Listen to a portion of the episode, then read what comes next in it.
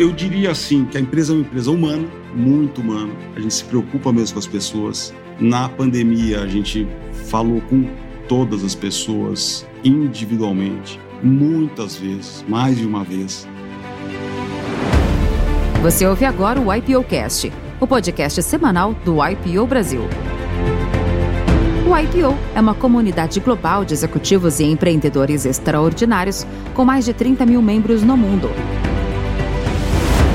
Este episódio é patrocinado por Positiva, SB Crédito, Vitre Diagnósticos e Michael Page. E apresentado pelos YPOers Duane Reis e José Mário Marim, que entrevistam Eduardo Nader.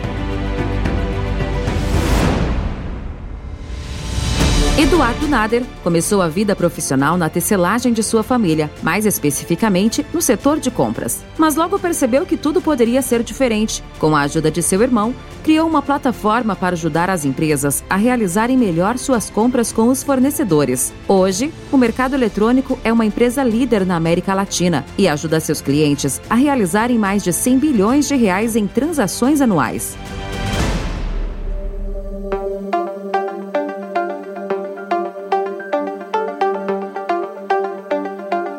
O mercado eletrônico é o que o nome diz, é um e-marketplace, só que é B2B, né? São empresas é, comprando de empresas, ao invés do B2C, né? Onde o consumidor final compra de empresas, a gente tem na ponta um departamento de compras, normalmente, que precisa de processos. Então, é um marketplace é, feito para empresas. Então, olhando para a visão empresa, uma empresa que quer contratar o mercado eletrônico, que tipo de, de dor mercado eletrônico resolve para essa empresa, a jornada do contratante? Não, muito bom. É assim, basicamente uma empresa ela quer ter saving, né? quer ter economia. Então, as, as três primeiras demandas é, são por economia. É, depois, é claro que governança muito importante, agilidade, colaboração com os fornecedores, com as áreas internas. Então, ao, ao colocar um, um um marketplace, o ambiente de negócios virtual, trazendo os fornecedores de uma forma estruturada, a empresa consegue regular seus processos, trazer governança, trazer agilidade e trazer, no final, na ponta, saving por conta de tudo isso. E conecta com fornecedores. Isso. Na visão do fornecedor, qual é o benefício de participar da plataforma? O fornecedor ele, ele, tem alguns benefícios. Ele, por exemplo, ele participa de um jeito equilibrado, vamos chamar assim, ético das transações, que ele participa junto com fornecedores que são homologados. O grau de concorrência ele é nivelado, vamos dizer, não só na homologação desses fornecedores, na gestão do risco dos concorrentes que, que competem com ele, por exemplo, naquele marketplace, é, mas ele também tem facilidades operacionais. Né? Ele escreve dentro do RP do cliente, sem ter que ter feito nenhuma integração com o RP do cliente. Ele consegue receber as transações de forma estruturada e responder de forma estruturada, não em formatos diferentes, que são automaticamente é, é, montados em mapas comparativos. Né? Então, a agilidade toda do processo e, e a governança do processo serve para o fornecedor. Mas como o comprador sempre busca saving, o fornecedor sempre busca oportunidade de negócio. Então, ao entrar ali, ele está participando de mais oportunidades de negócio, basicamente. Uma, criada, uma empresa que foi criada em 1994 né? uma empresa de tecnologia que estava tentando resolver a dor, uma dor de mercado, né? uma descrição é. de uma startup. Conta um pouco como é que foi essa jornada de ter percebido isso, você como empreendedor e criador do negócio, de lá para cá, de onde surgiu a ideia e como é que você foi evoluindo até chegar aqui? Puxa, eu é, tenho cinco irmãos, né? Sou família de seis irmãos. Indústria têxtil da família já secular, né? 100 anos de indústria têxtil. Eu comecei a fazer engenharia de produção, fui trabalhar na indústria e eu acho que muito mais por é, confiança do que por competência, meu pai me colocou na posição de compras da empresa. E aí eu, eu senti as dores de compras. É, eu vi que era uma fronteira perdida dentro das empresas, o recurso que ia para o comercial, para vendas, normalmente. Lá em compras é onde chegava por último, né? A tecnologia, os recursos, os melhores recursos as melhores pessoas da empresa. Então eu, eu, eu, tive muita atuação em compras, mas eu acho que com a veia sempre de querer fazer algum negócio. Não precisaria ser este. Era uma coisa, acho que natural da família. Eu nunca me imaginei sendo executivo, porque não tinha executivos referência na família. E aí um dia eu vi essa dor e falei, puxa, vou, vou fazer um, algum ambiente de compras, né? Mas o que, que é isso? É um sistema para uma empresa só? Não pode ser um sistema, porque eu quero, na verdade, eu quero preços, eu quero ter concorrência lá dentro, eu não vou conseguir sozinho, como uma empresa, só segurar todos os fornecedores, me dando apenas para uma empresa. Então, eu preciso fazer uma comunidade de empresas compradoras para atrair uma comunidade de empresas fornecedoras foi mais ou menos assim, né? Quando você tem vinte e poucos anos, você acha que é tudo muito simples, né? Fique bom, porque senão, né? Não bom teria. Que você acha. é que você acha. E aí meu irmão mais velho me mostrou a internet, tinham 400 pessoas do Brasil que usavam a internet. Nossa. Era lá num link aqui da, da USP. E aí você vai ligando os pontos, você fala, puxa, vai ter essa comunicação, tem as BBS, né, que tinham surgido na época também, e fala, vamos fazer um ambiente de negócios, vamos lá, vamos fazer. Como é que vai chamar isso? Né? Meu irmão, poxa, não é um mercado no meio eletrônico? Então é um mercado eletrônico. Aí nasceu a ideia. E é um nome que remete a uma forma de fazer negócio, né? É, é um nome que foi criado quando o mercado eletrônico não existia, é, é. E agora, quando alguém fala mercado eletrônico, você mas é uma empresa ou é um meio de fazer as coisas? De tão de é. tanto que isso ganhou espaço. o nome hoje é bacana, né? Mas no começo era muito complicado. Mercado o quê? Eletrônico, que você vende? Placa de computador? Você vende alguma coisa? Não, não, não. Meu negócio é um serviço de software. Porque desde o primeiro dia a gente não colocou software na caixa também. Falou assim, é muito complicado esse negócio de fazer versão de software, parar, testar fazer todo o marketing dela, colocar numa caixa, tem que estar tá tudo funcionando né, para ir para a prateleira. Uhum. Então vamos fazer o seguinte: vamos alugar. E, e aí a gente vai ter que ser bom. Porque se o cliente decidir sair, ele vai embora mesmo na hora que ele quiser, ele para de pagar na hora. Não é porque eu vendi que vai, ele vai durar um ano, dois ali, usando aquilo que ele comprou. Então, teve muitas coisas assim de, de, vontade mesmo, de fazer um negócio, de ser bom no negócio. Mesmo a empresa da família nunca usou o serviço, porque a gente não queria misturar as coisas, tinha que ser bom, né? Tinha que, tinha que validar através de terceiros, né? Edu, fala um pouquinho para nós é, qual que é o perfil hoje é, dos, dos usuários do mercado eletrônico, tanto dos compradores quanto dos fornecedores? Você tem um perfil de tamanho, um perfil de, de nicho, setor. de setor e tal? Então, o, o dos compradores, perfil dos compradores, é a média grande empresa, a empresa que tem processos mais é, estruturados, tem uma complexidade maior na organização de compras, que é onde a gente gera mais valor. E, e do lado dos fornecedores é o, são todos os fornecedores. A gente tem profissional liberal, tem MEI, tem, tem, você pode imaginar de porte de empresa, porque as empresas compradoras, médias, grandes, compram de, de todo o mercado. E a gente vem, como talvez o caminho da indústria de ERP, né? Primeiro foi para as grandes empresas, e veio descendo no porte e tal. A gente também está descendo cada vez mais, hoje a gente tem médias até pequenas usando o nosso produto. E na sua jornada de empreendedor, em que momento entrou o IPO? Quando você entrou no IPO e, o, e como é que ele te ajudou a construir esse caminho? Oh, foi assim, é, tem muito a ver com a empresa. A gente é fundado em 94, recebeu investimento na, lá na bolha da internet, né? Durou muito pouco a alegria, né? Naquela época do ano 2000. Aí a gente recomprou a participação dos dos investidores na empresa. Então, a gente estava sozinho, traz investidores, recompramos, ficamos sozinhos de novo. Nessa hora eu virei para o mesmo irmão que mostrou a internet e falei, bom, e agora o que, que eu faço, né? Sozinho de novo aqui com a empresa. Ah, vamos conversar com algumas pessoas. E ele levou, me levou para conversar com alguns dos empreendedores e tal. E dois deles estavam no IPO. E os dois falavam assim: Nossa, não sei se o que eu vou te falar, falaram desse, desse jeito, mas não sei se o que eu vou te falar aqui vai te ajudar, mas eu sei que você precisa ir para o IPO, porque lá está cheio de gente como você. Hum. e eu não, pô, não participava de reunião do condomínio, de nada assim, que social, zero. Você com aquela resistência inicial, falar, o que, que é esse, o, o IPO? Vai ter que fazer né, networking. Não sou, não sou bom né, nesse negócio. Mas aí foi maravilhoso. Acabei, acabei adorando. É, logo, logo entrei como education, depois para chapter chair, e foi rápido o negócio. Quando eu vi, já estava com algumas funções. As diretorias são assim: olha, você vai assumir uma diretoria, vai te ocupar no máximo uma horinha. Não é nada. É, isso. semana por mês. Uma, semana, é. uma horinha por semana, é tranquilo. Vai lá, faz uma viagem, vai lá no GLC, você vai se divertir. Vai, quando você vê, você volta, ah, já que você está com essa graduação aqui, vem, senta Agora, aqui nessa cadeira. É, é, e assim vai. é muito bom. Bom, bom demais. E Edu, fala pra gente um pouco dos números mercado eletrônico, funcionários, faturamento, como é que ele está estruturado hoje, para a gente conhecer um pouco mais também. É. O, hoje a gente está com 400 pessoas é, no mercado eletrônico, a empresa tem 27 anos, em, tem um volume de transações de. Esse ano vai fazer 120 bilhões em transações, não é nosso faturamento, mas é o volume transacionado, é um volume muito grande, porque a gente está falando de B2B, né? De novo, uhum. né? São empresas comprando é, de empresas de tudo. Você perguntou o segmento, é, todos os segmentos. É claro que a gente já atende aqueles segmentos que têm compras mais intensivas, assim, volume, indústria, construção, quem tem demanda alta, mas a gente está tá em toda a cadeia, telecomunicações, é, alimentos, agro, você, você pode imaginar. A gente está no Brasil, em Portugal, no México, nos Estados Unidos, com um escritório local. Atendemos, tem mais de 100 países que usam o mercado eletrônico, a plataforma. Então, a gente tem um vulto razoável assim né, para um, um marketplace Vamos lá no quadrante mágico do Gartner, tem algumas coisas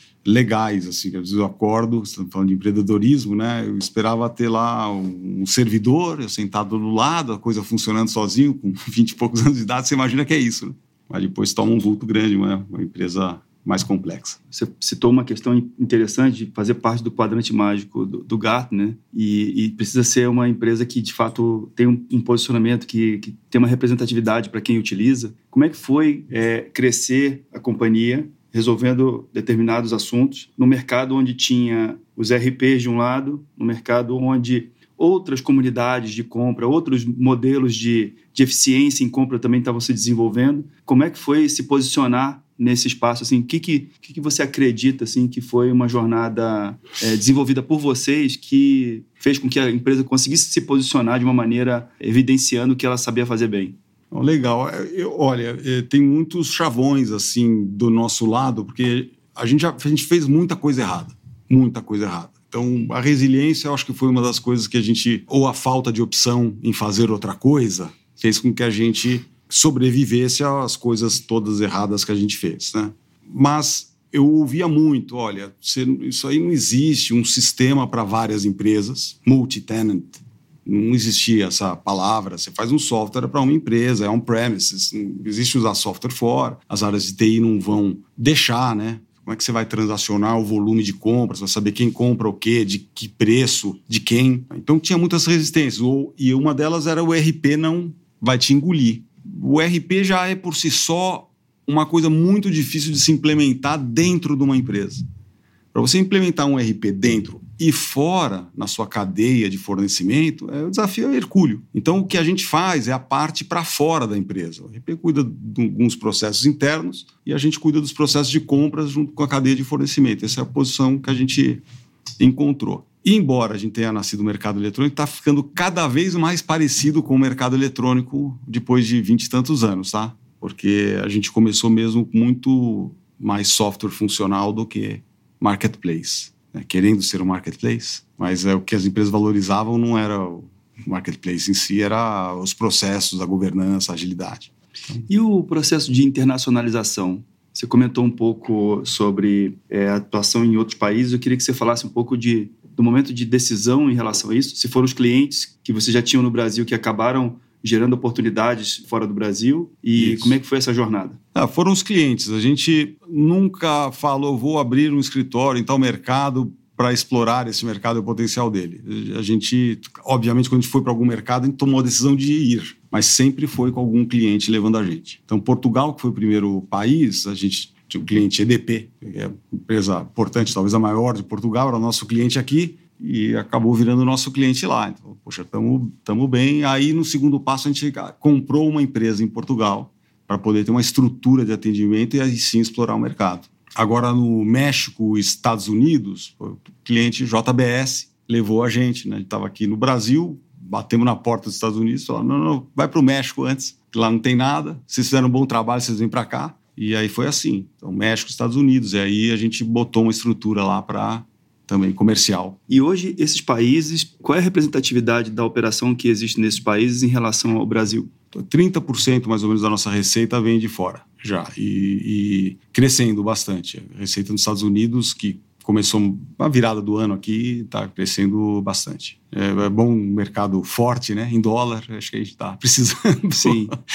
balancear um pouquinho.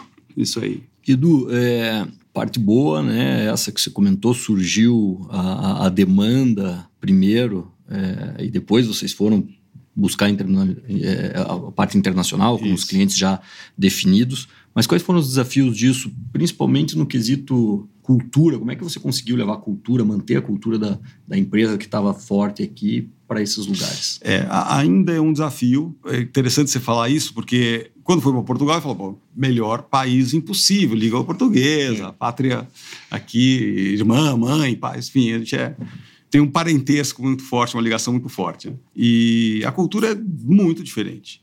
Cultura europeia, é, é, quer planejamento. O brasileiro não está muito acostumado com planejamento, mesmo porque as coisas mudam mais né? aqui do que, do que lá fora. Documentação, coisas assim do gênero, mesmo a forma como você, você se comunica com os clientes, com as pessoas da empresa, é, é diferente. A gente aprendeu bastante, achando que a cultura não era um grande issue, que a língua ia ajudar muito, mas não foi bem assim, não. A gente aqui no, a gente também fala que o importante é ter cultura forte, mais do que a cultura exatamente certa, porque isso não existe, a cultura é o de cada um, né? Mas que é importante ela ser forte mesmo. E a gente tem é, tem uma história toda sobre cultura aí de como a gente transformou a cultura do mercado eletrônico para pessoas em primeiro lugar e hoje a gente é visto uma empresa de uma cultura bem forte, great place to work, lugares incríveis para se trabalhar. Tá? Então, algumas coisas que foram, foram bacanas. Você acaba transpirando a cultura para os outros países, mas tem seus desafios. Queria que você falasse um pouco mais sobre essa questão de cultura forte. Que elementos do dia a dia da companhia têm essa força né, e ajudam a companhia a crescer, a, a alcançar novos objetivos? Teve um ponto mesmo de virada. Eu não estava muito satisfeito com a cultura da empresa até me senti um pouco em dívida com as pessoas da empresa. E num belo momento a gente declarou que os nossos valores teriam uma lógica, enfim, primeiro as pessoas, depois o cliente, depois o acionista e a, sociedade, né? Que a empresa com pessoas consegue clientes felizes, que agrada o acionista, a empresa se pereniza e gera impacto na sociedade como empresa. O primeiro valor é pessoas em primeiro lugar. E a gente declarou isso. Tem lá, tinha algumas práticas reunião trimestral, te mostra todos os resultados da empresa. Uma bela reunião trimestral vai ser uma, uma empresa de pessoas em primeiro lugar. Mas como é que muda a cultura? Ó, se a cultura é a soma das pequenas atitudes no dia a dia das pessoas da empresa e quem acaba trazendo essas pessoas e essas atitudes ou valorizando são os líderes da empresa, vamos avaliar os líderes. Vamos ver que cultura a gente quer ter, vamos avaliar os líderes sobre a cultura que a gente quer ter. Com essa avaliação, a gente criou uma linha de corte mesmo na diretoria, gerência da empresa e, os que estavam com nota abaixo, foi assim mesmo, para transformar a cultura. A gente ou desenvolveu, vamos dizer, ou teve que dar espaço e sair da empresa. E a gente, engraçado que a gente mede em gráfico a cultura da empresa, porque até hoje, duas vezes por ano, os líderes são avaliados 360 graus. Muitas empresas deixaram de fazer 360 graus, acho que tem um valor incrível e sai uma nota que pontua cada um dos líderes e sai a média, a nota média da liderança da empresa, que vem crescendo. Então aí a gente vê a coincidência, né? Os resultados da empresa andaram junto com o crescimento da cultura da liderança. Nossa pesquisa de clima, obviamente, interna, que a gente faz a cada três meses, as pesquisas que são feitas de clima externas com esses institutos também melhoraram. Então foi, a gente, vamos dizer, achou um jeito de mudar a cultura da empresa e deixá-la forte avaliando e atuando sobre a liderança da empresa. E olhando então para essa, essa jornada de mudança cultural, o mundo de, vamos dizer, 10 anos para cá, é um mundo que deu muito espaço para novas empresas de tecnologia e, e, naturalmente, as pessoas de tecnologia são recursos escassos, dado a volume de novos negócios que surgiram, é, disponibilidade de capital investindo também nessas iniciativas. Sim. Como foi é, permanecer competitivo nessa jornada, é, disputando com novos ambientes, novos modelos de negócio? Conta um pouco para a gente. É, a gente não sabe se tudo que a gente faz é certo. Aliás, nem tudo que a gente faz é certo, né? A gente, o momento agora, a gente eu quero dizer com isso o seguinte: é, é uma jornada mesmo, desde o início da empresa, uma cultura que eu já via, por exemplo, em casa, uma educação mesmo em relação ao caixa da empresa. Você falou de funding, né? Tem muito dinheiro aí. Mas a gente sabia que o caixa era rei, aquela história, né? Receita é vaidade, lucro é sanidade e o caixa é rei. Então, nosso primeira caixa da nossa estratégia, e não parece estratégia, é crescimento com rentabilidade, porque ela dá mesmo a sanidade das tuas decisões. Você tem muitos caminhos para adotar em tecnologia e se você tiver como é que bolsos fundos aqui, você pode errar mesmo a ponto de quebrar a empresa. Então, até hoje a gente tem uma cultura de respeitar o caixa da empresa, porque a gente sabe que as nossas decisões vão ser melhores assim. A gente vai até o limite dele. Às vezes passa um pouquinho e fala, opa, hora de voltar para trás. E eu acho que isso tem feito a empresa de 27 anos no, em tecnologia, sem grandes investimentos, continuar crescendo do jeito que está.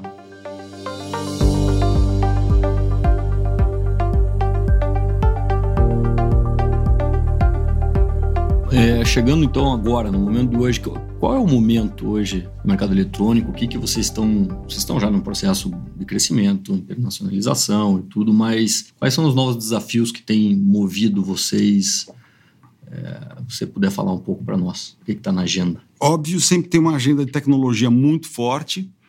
É, toda a parte, vamos dizer, nova de inteligência artificial, machine learning, a gente atua muito nos processos corporativos, uma área que a compra, assim, um real de saving é um real no lucro da empresa. Então, é, não é assim em vendas, né? Você pode vender um real e perder dois. Cada real que você vende, mas um real em saving é um real que vai para o resultado final. E aí a gente também tem muita demanda, atuando com grandes empresas, muita demanda por inteligência. Não só automação para tirar trabalho operacional para a área de compra se focar no, na, no estratégico, na negociação, na busca de novas fontes de fornecimento, mas trazer alguma inteligência através da comunidade desses 120 bilhões que, de transações que podem ser compartilhados de alguma forma. Então a gente está olhando muito isso, a gente está olhando muito conteúdo, dados e inteligência artificial, falando de tecnologia. Mas como empresa, a gente a gente quer ser uma empresa legal para se trabalhar, sinceramente. Então, fala assim, o que, que a gente vai fazer? Vai fazer uma empresa a qualquer custo para ganhar o jogo? Ganhar o jogo é ser, se dar bem com as pessoas que você convive a maior parte do tempo, é fazer mesmo sem que as, que as pessoas tenham sucesso. Você falou do contato que você teve com uma outra pessoa lá na empresa, né? Eu fico super feliz quando ele fala, poxa, que legal, né? Ambiente bacana, ambiente que não é hostil então a gente valoriza na nossa cultura, a gente valoriza demais isso. Tem que ser bacana, a jornada tem que ser legal. E deixa eu fazer uma outra pergunta, então. É, da parte do momento presente, a gente saiu, né, o mundo todo de uma pandemia agora e alguns comportamentos mudaram é, e, e, eu acho que talvez um deles, você vai poder me corrigir se eu estiver errado, pode ter afetado de uma forma um pouco mais profunda o negócio de vocês, que é o, a escassez que a gente está vivendo hoje. É, eu venho do setor de construção, é. então eu tenho visto bastante isso, que não é só um problema de preço, de, de inflação, mas um problema de escassez mesmo que você... De materiais. De materiais em geral. geral e, e, isso deve ter é, aconteceu em diversos mercados com sim. diversos insumos. Sim, sim. Isso de alguma forma tem impactado ou tem é, levado vocês a pensar de alguma forma diferente no, no mercado eletrônico? É, a, a gente tem sido buscado para com soluções que possam dar mais controle da compra e da entrega daquele uhum. material, porque os prazos se alongaram demais, né? Ele fala assim, está escassez, que nunca mais vai ser fornecido, né? Vai, tá, tem um atraso muito grande, tem uma fila muito grande, os preços subiram demais, em geral, né? A inflação voltou, infelizmente. Então, a, as soluções, a, a, gente acaba recebendo mais demanda dos compradores por, por isso, mas o volume transacionado vem aumentando bastante. A gente, no começo da pandemia, teve um vale, que as empresas, vamos dizer, pararam. O que a gente faz? Mesmo as áreas de tecnologia, alguns projetos estavam em andamento, eles falaram assim: oh, espera um pouquinho que eu preciso colocar a empresa para funcionar fora da empresa. Alguns dos nossos clientes, né? Deixa eu entender o que está acontecendo, mas depois voltaram com tudo é, no ano. Ano passado a gente cresceu 35%. Então, é, e, o, e, o, volume de transacionado foi mais ou menos nessa, nesse, nessa linha de crescimento também. E sobre as características de, de consumo? Porque, como, como sociedade, é, a gente mudou hábitos, a gente mudou os lugares onde a gente frequenta, é, os locais onde a gente trabalha e, e as empresas também Sim. mudaram suas formas de consumir. Fala um pouco para a gente se houve mudanças na, nas características daquilo que é demandado por clientes e, e entregue por fornecedores. É, mudou, acelerou também em dois lados. Um é que as empresas buscaram dar mais autonomia interna às compras. Controle, mas com autonomia nas pontas, principalmente as médias grandes empresas, que têm operações, às vezes, muito pulverizadas. Nossa, como é que eu vou gerenciar tudo? Não dá, né? Então, não consigo mais, não está mais dentro do headquarter, as pessoas já estão espalhadas, elas têm que tomar a decisão. Então, esse é um caminho que mudou bastante para a empresa continua centralizando contratos para ganhar escala, eh, poder de negociação, etc., mas deu autonomia de compra para as pontas. A outra coisa foi em relação à gestão de risco na cadeia de fornecimento, gestão de risco dos fornecedores, assim, de quem que eu estou comprando. Eu não posso, por algum motivo, seja para saber se aquele fornecedor precisa ser mais idôneo, vamos dizer, do que era, para respeitar o fornecimento, para respeitar o contrato e para respeitar algumas práticas que vieram junto com o mundo digital. Assim, não, hoje não se aceita mais comprar de fornecedor que não é ético, que não é, não tem uma boa governança, toda a questão do ESG que está aí na praça. Então, tem, tem, tem sido muito demandado por homologação, certificação de fornecedores com soluções dessas. Então, está plugado a muitas bases públicas que trazem essas informações, você consegue fazer uma análise de quem está comprando para tomar a melhor decisão, né? Que, com quem que você vai.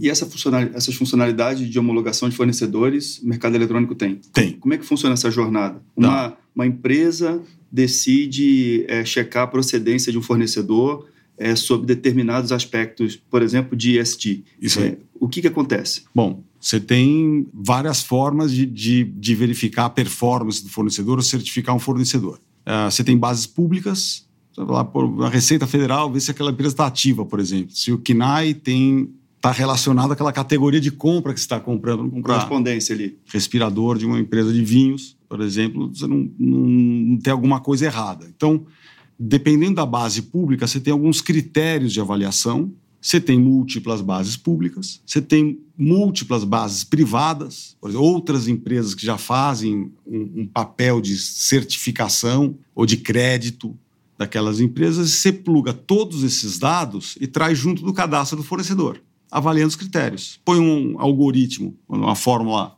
é, robusta, que você pode sair com uma nota ao final. Dependendo da categoria de compra, se aquele fornecedor atingiu aquela nota conforme aqueles critérios das bases que você consultou, e aí ele está apto a participar da, da concorrência, ou, ou, depende do estágio, né, se coloca antes de ele participar ou depois na hora de executar a compra mesmo. Então, na gestão de fornecedores, que é uma, tem uma abrangência maior, a gente tem cadastro do fornecedor, homologação, avaliação, inspeção e gestão de terceiros. São cinco práticas aqui embaixo, só desse, vamos dizer, módulo de gestão de fornecedores que a gente tem. E nessa parte de gestão de fornecedores existe provavelmente uma etapa também de uh, avaliar se ele cumpre com os prazos de entrega, Sim. e isso também compõe ali o, vamos chamar o sistema de notas dele no fim do dia. Isso mesmo, que é o OTIF, né? On time in full, se ele entrega a mercadoria, você tem avaliação de quem recebe aquela mercadoria, aquele serviço dentro da empresa. Então, dá para você fechar pelo lado de fora e pelo lado de dentro.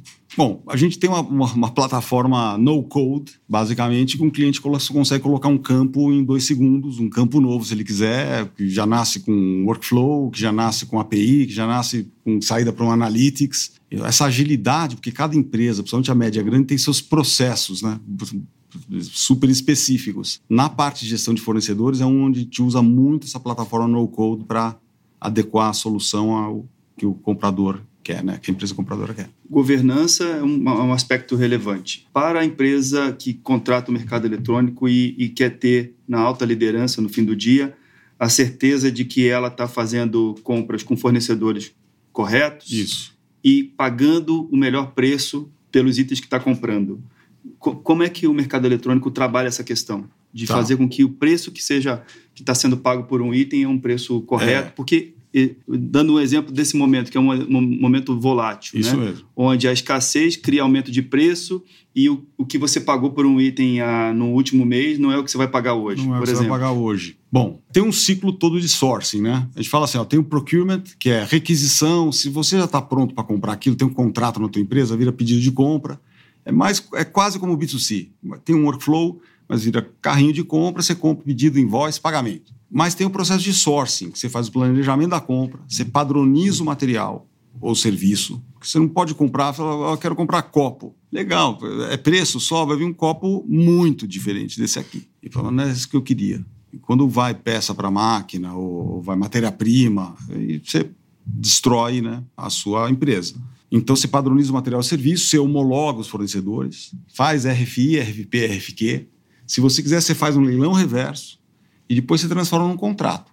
Aí sim está pronto para comprar. Então tem um ciclo de sourcing que ele é respeitado e a gente fala assim, olha, o preço é uma componente, mas tem o preço, o custo total daquele produto ou serviço que está comprando, você tem que levar em conta fornecedor é homologado, a qualidade é um contrato de quanto tempo? Você vai comprar para uma semana ou vai comprar para três anos? Então, tem muitas variáveis que o sistema todo leva em conta, mas a decisão final é do comprador.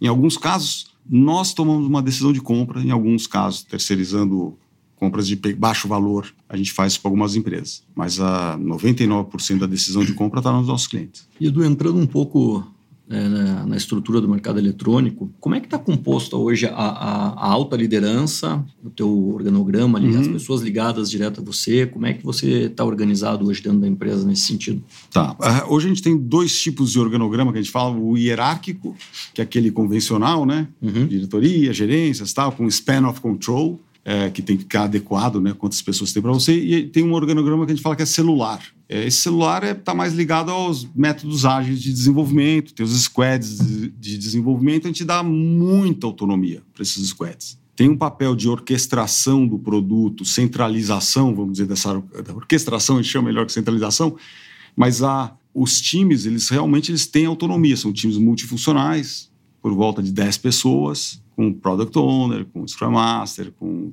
tester, analista, desenvolvedores, e eles acabam achando as decisões lá. Isso é uma outra coisa que melhorou demais na empresa. Né? Quando tinha que descer para uma área e aí você tinha que tomar a decisão junto contra a área e sobe na liderança e desce lá do outro lado, o negócio se perdia, demorava assim, uma brutalidade. E a empresa de software, falando isso porque 27 anos atrás, a empresa de software imitava a empresa da construção achava que software era construir o prédio, constrói a fundação toda, aí vai construindo, depois lá no final você faz o acabamento, é quando você vai entregar não era nada daquilo. Tá faltando um monte de peça, tá faltando um monte de pedaço. E o ágil veio para desmistificar, ó, faz pequenas entregas, gera valor a cada momento, você vai aprendendo, vai errando, eventualmente menor uhum. e mais rápido e vai aprendendo mais rápido. Edu, para para as lideranças que não têm esse modelo de, de squad dentro da própria empresa, eu queria que você descrevesse uma squad desses 8, 10 pessoas que têm quais, quais funções mais ou menos e, por exemplo, está resolvendo um problema ou resolveu um problema recente lá na empresa. Então, uma squad ela é como uma startup dentro da empresa. Você incuba, basicamente, uma squad dando toda a infra, né, desde, vamos dizer, salário, remuneração, escritório e e, mas ela tem um objetivo próprio. Ela tem um objetivo que aquele time gosta daquele objetivo, sente propósito, vamos dizer, por ele, se engaja nele e toma as decisões no dia a dia, de preferência, e muitas vezes falando diretamente com os clientes e colocando soluções no ar sem muita permissão. Uma forma que ela coloca a solução no ar, é, se ela tem reclamação, ela é responsável também. Então, essa autonomia que é dada vem com responsabilidade. O time, como a gente falou, é multifuncional. Falar assim, ah, é muito fácil falar, eu dou autonomia para todo mundo. Não, você não, se você tem um time só de desenvolvedores ou só de testadores, só, você não deu autonomia, porque sozinho ninguém consegue fazer nada. Então, você entrega para o time um, um, uma competência diversificada que aí sim todos juntos conseguem entregar um software. Mas é o mínimo time possível para que isso aconteça. Ele precisa ser pequeno o suficiente para ter agilidade e, vamos dizer, o grande o suficiente para ter diversidade de competências. Então, é mais ou menos essa, essa é a lógica. Tem normalmente o product owner, ele é o mais responsável. Você fala assim, pô, mas calma aí, pode fazer tudo? Quem é responsável por isso?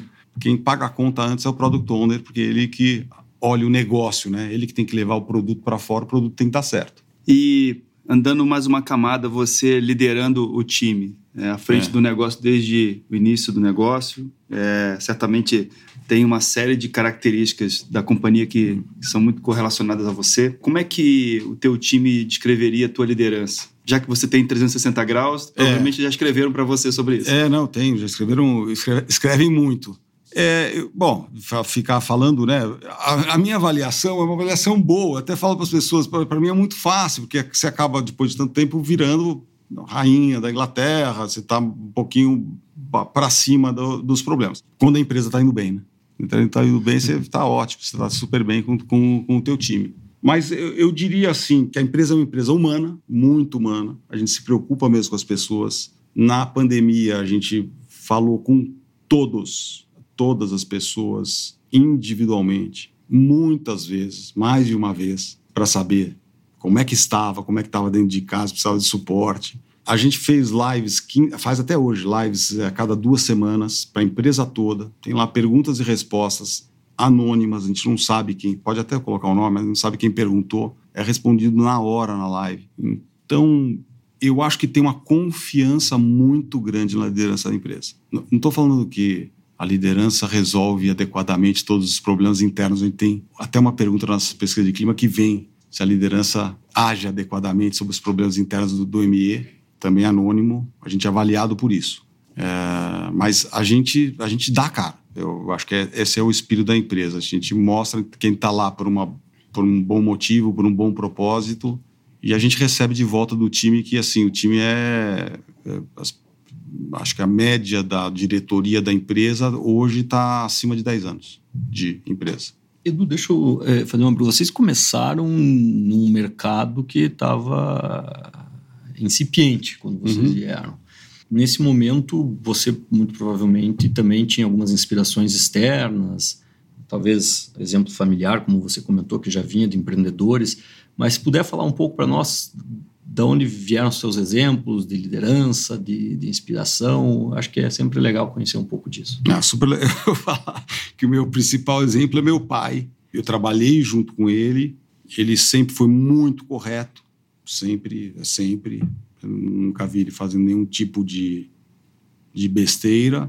Ele sempre deu um norte muito forte em relação a você ser autônomo, a você não se endividar de forma alguma porque aquilo, assim, para a última coisa você quer é perder o sono porque você deve para alguém. Então ele falava assim: você quer pegar dinheiro emprestado, pega de você mesmo. é, é e, e, e, é isso, ele fazia a gente se virar. Fui estudar, quando eu fui estudar música nos Estados Unidos, eu cheguei para ele, fiz lá o concurso na, na faculdade e fiquei emocionadíssimo quando chegou a resposta, mandava fita, mandava lá, áudio, voltou aos Estados Unidos. Falei, pai, entrei, entrei na escola, chorando, né? Eu vou, vou estudar, eu estava fazendo faculdade de engenharia. Eu vou estudar lá fora, pô, que bacana. Ele falou que bacana. Não falou mais nada. Falei, mas pai, então, agora eu preciso ver o próximo passo, você me ajuda? Falei, mas como assim? Você entrou na faculdade, eu achei que estava tudo resolvido. e saiu andando. Eu comecei a pensar, é mesmo, né? Entrei na faculdade achando que tudo bem, que eu era, era entrar e ir morar fora. Então ele sempre entregou muita responsabilidade. Ele, é, ele é meu maior exemplo de, de liderança mesmo. Eu estudei muito, li muitos livros, né? Muitos livros, muitos livros. E por conta do IPO, comecei a fazer alguns cursos internacionais, a London Business, a Stanford, Singularity e também o OPM, que foi um IPO que falou, pô, vamos lá, vamos lá fazer o OPM. Então, aí o estudo acabou acabou me ajudando bastante, né? E, e, e, é mesmo por conta do IPO que isso veio para mim. Essa frase, então, receita é vaidade, lucro é sanidade e o caixa é rei, é. veio do seu pai? não, essa não veio dele, mas eu acho que eu ouvi com muita atenção. Uh, por causa dele, por talvez. Por causa dele, né? Porque ele sempre foi muito incisivo na questão de você ter a sua liberdade é, em relação à dívida, em relação às decisões. Assim, a empresa não teria sobrevivido ou não seria mais minha, bem claramente, se eu tivesse uma outra cultura de caixa mais apertada. Porque teve muito momento difícil. Quando você está bem, você acha que você está bem para sempre. É. E aí, quando vem, vem muito rápido, né? O revés, né? se você não tem um bufferzinho de caixa, acabou, você tem que entregar para alguém. Pô, acabou game over. É, já teve época na empresa que eu fiquei, sei lá, um ano e meio sem receber nada, zero. E fui a zero a menos, talvez. menos é o zero ali, é, numa condição, mas é, acabou. Se tem que fechar a empresa, vamos começar a fechar já. Né? Vamos, vamos, fechando aos poucos, porque também é um jeito dela sobreviver, dela bater no fundo do poço e, e voltar. Isso eu fiz várias vezes. Pô, será que a empresa está perdendo dinheiro? Vai, vai, fechando. Vai. Como assim vai fechando? Não, é uma cultura nossa, né? Vai, vai, vai tirando até a hora de parar, não, não importa. Tem que parar equilibrar a empresa. E aí ela acha o caminho certo e volta.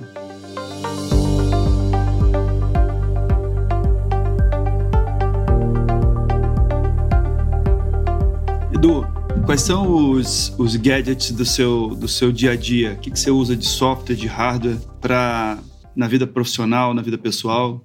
Conta um pouco pra gente. Puxa, boa pergunta. Não, não sei, eu acho que todo mundo, todo mundo, né, mais dentro da linha dos executivos aqui, um iPhone, um MacBook Pro, uso pouco o iPad, é, tenho tentado, porque algumas facilidades tal de, de transporte, mas é assim, são muito básicas. Mesmo tem um negócio com a comunicação, hoje, falando de gadgets, né? A gente te liga esses gadgets a talvez a comunicação, a forma de trabalho. É, é, aumentou brutalmente né? a quantidade de canais que você tem. Né? Só no celular, você pega uma dúzia de lugares que você recebe mensagem, e mensagens de, que mistura trabalho com pessoal já, trabalhando dentro de casa. Né? Eu acho que essa revolução vai demorar um pouquinho para a gente digerir ela, né, para ter maturidade. Como, sei lá, pensar em Revolução Industrial 1800. Hoje a gente está tomando algum cuidado com reciclagem, com aquilo que consome. Tomara que com a informação isso aconteça antes, né? não demore 200 anos também para a gente entender que o negócio está fora de proporção. Então eu, eu desligo bastante. O WhatsApp, por exemplo, às vezes eu passo o dia todo sem olhar. Ah, mas era para ser instantâneo, sim, mas conversar com as pessoas. não tenho, acho que não tenho muitos gadgets. Aplicativos? Não, eu uso. Olha, vou falar meu to-do, assim, é papel sulfite em branco e lapiseira. Eu já tive caneta que, ao escrever, ela já transferia direto para o computador e já fazia uma leitura de OCR. Putz, onde é que eu vou encontrar papel sulfite? Na sala de reunião, eu puxo uma folha, tiro a lapiseira do bolso e e pronto, tiro uma foto daquilo, guardo no meu to-do, é uma ferramenta de to-do que eu tenho, eu anexo aquela reunião, quando eu preciso achar com alguma palavra-chave, vou, volto nela e acho que é o máximo de diferente que eu faço. É Simples. E você falou sobre leitura, é, o que, que você anda lendo? Uh, nessa pandemia, muito pouco. Nessa pandemia, muito, muito pouco. Eu reli alguns casos alguns estudos de caso lá das, OPM. dessas do OPM. Legal. E incrível, né? Incrível essa, é, o método de estudo de caso, porque tem alguns que você lembra de coisas que aconteceram com você e fala, pô, foi isso. Apre agora aprendi, porque você une a prática à teoria uhum. e você entendeu o que aconteceu naquela época, se você não saiu muito bem normalmente, como é que você sairia agora. E tem coisas que você lê o caso e acontece no teu dia a dia da empresa, você lembra daquele caso depois de um tempo. Você vai olhar o caso para falar, pô, foi isso mesmo, era disso que falava, tal, nas notas. Então, eu, eu gosto, sou fã de estudo de caso, às vezes circula um ou outro, eu pego para ler mais do que livro hoje. Fala um pouco dessa experiência do OPM, é, explica o que é o OPM para quem está nos ouvindo e como é que foi a tua experiência. Zé, você fez o OPM também ou você fez um outro curso lá em Harvard? Não, eu fiz mestrado mesmo. Fez mestrado? É, fiquei dois anos ah. de mestrado. E... Queria que te ouvir um pouco sobre como foi essa experiência. Ah, foi, foi muito boa, né? Foi um privilégio, para falar a verdade. São três anos, você passa três semanas por ano é, lá em Harvard e com um grupo de pessoas e com professores maravilhosos. Aquele professor que é top, que já deu aquela aula muitas vezes, ele sabe onde tocar, ele sabe da dinâmica da classe. Então, o método, no método de estudo de caso, você lê o caso sozinho, você faz as suas considerações, tira as suas conclusões, depois você faz, estuda com, e discute com o teu grupo de estudo, aí já tem oito pessoas, e depois você vai para a aula para discutir aquele caso com a aula toda. E você vai mudando de opinião, você vai refinando sua opinião à medida que você vai, né? De você para o grupo, para a aula, passando. Então é uma experiência fantástica e um privilégio. Você entra para. Para quem gosta disso, era a mesma coisa que assistir, assistir sessão de cinema, filme, filmes maravilhosos o dia todo durante três semanas com uma turma super bacana. Esse era só para IPOer? Ou... Esse não. Não. Não, eu, e, e, foi no ano que eu me inscrevi para os do, do IPO, aliás, tem, tem fila também, né? Tinha tem, uma fila. Sim. Então, no ano que eu falava, agora você vai fazer a semana lá, foi o ano que eu entrei no, no OPM, falar, então não vou mais fazer essa do IPO, mas foi pelo IPO mesmo, o Giovanni que me falou, vamos lá, vamos lá estudar. Aí o Giovanni acabou entrando na negociação da empresa, o IPO também, Falou, pô, Edu, não vou. Desculpa aí. Porra, eu tô indo por causa de você. Vai só, né? Sai sozinho. É, esse ano teve um, um curso é, digital que foi uma. Eles fazem aquela parceria do INSEAD com a Harvard Business School, de seis semanas, seis ou sete semanas, seis ou sete encontros é, online. Foi, foi bem interessante. Não tinha feito ainda esse curso. É. Foi um conteúdo assim de reflexão, faz referência a algumas literaturas que você, é após bom. o curso, você consegue consumir é. e, e, continuar não aprendendo. Não dá para consumir tudo né, no curso, Sim. né? O que você tem é bem o modelo americano, né? Toma, vai, vai te empurrando a coisa, você vai pegando aquilo que dá. Que dá, exatamente. Muito legal. Bom, Eduardo, te agradecer por estar com a gente Pô, aqui. Foi um, um, prazer é. ouvir tua Muito história. A gente tem aqui uma, uma lembrança. Dois IPOs escreveram esses três livros aqui, que é uma trilogia, que é o Florian Bartunek uhum. e o Pierre Monroe, contando a história de outros empreendedores. Sim. Né? Um pouco da, da jornada que a gente vive. Esse último aqui foi recém-lançado, ele fala um pouco de empreendedores da área de tecnologia. Bacana. Um deles aqui, estou vendo aqui agora, que é o pessoal do Ebanks, a gente entrevistou numa das edições aqui do podcast, que foi o, o atual CEO da companhia. Né? O, e o Alfonso é um dos sócios, então a gente entrevistou o João, que é o atual CEO. É, mas são experiências para a gente compartilhar e, e, aqui dentro tem uma, uma mensagem do, do Florian para você. Oh, eu gosto muito do Florian. Obrigado pelo presente, hein? Obrigado você Super pelo bacana. tempo aí. Poxa, ainda saí com um agrado legal. Pronto, já só tenho o que ler agora. Só não compramos no mercado eletrônico, a gente foi direto na. Não, na tudo bem que é B2B mesmo, tá tudo certo. não, não, tranquilo.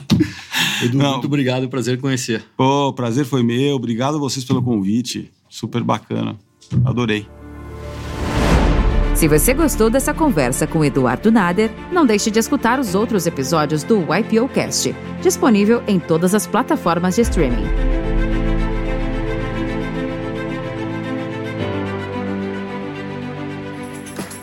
Produção, voz e conteúdo.